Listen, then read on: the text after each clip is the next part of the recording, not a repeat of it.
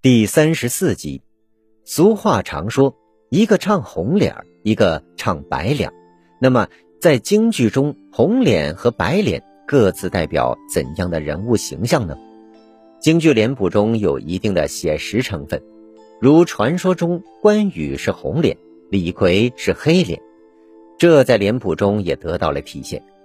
又如老年人气血衰退。所以，老年角色的脸谱多用粉红色等等，但是京剧中的各种复杂脸谱，更多的传达出不同的象征意义。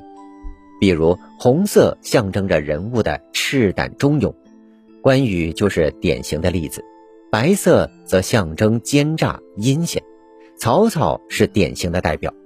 这两种人物的性格和形式，恰恰构成了两个极端。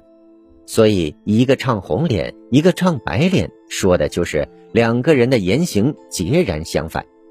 除此之外，黑色不仅象征人物的刚正忠勇，还往往伴随着刚勇的鲁莽，如张飞、李逵这样的角色就是如此。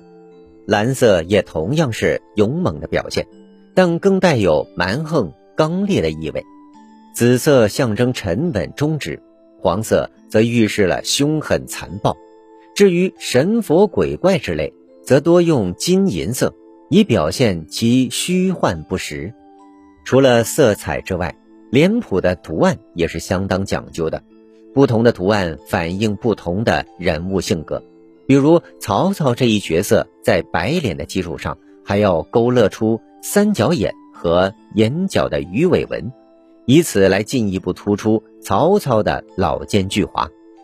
京剧脸谱的图案十分复杂，有蝴蝶脸、三块瓦脸、六分脸等。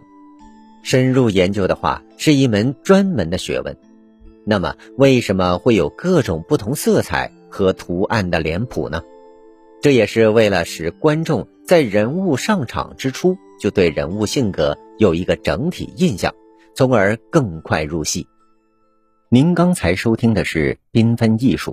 中华文化十万个为什么，同名图书由中华书局出版，演播水火之声。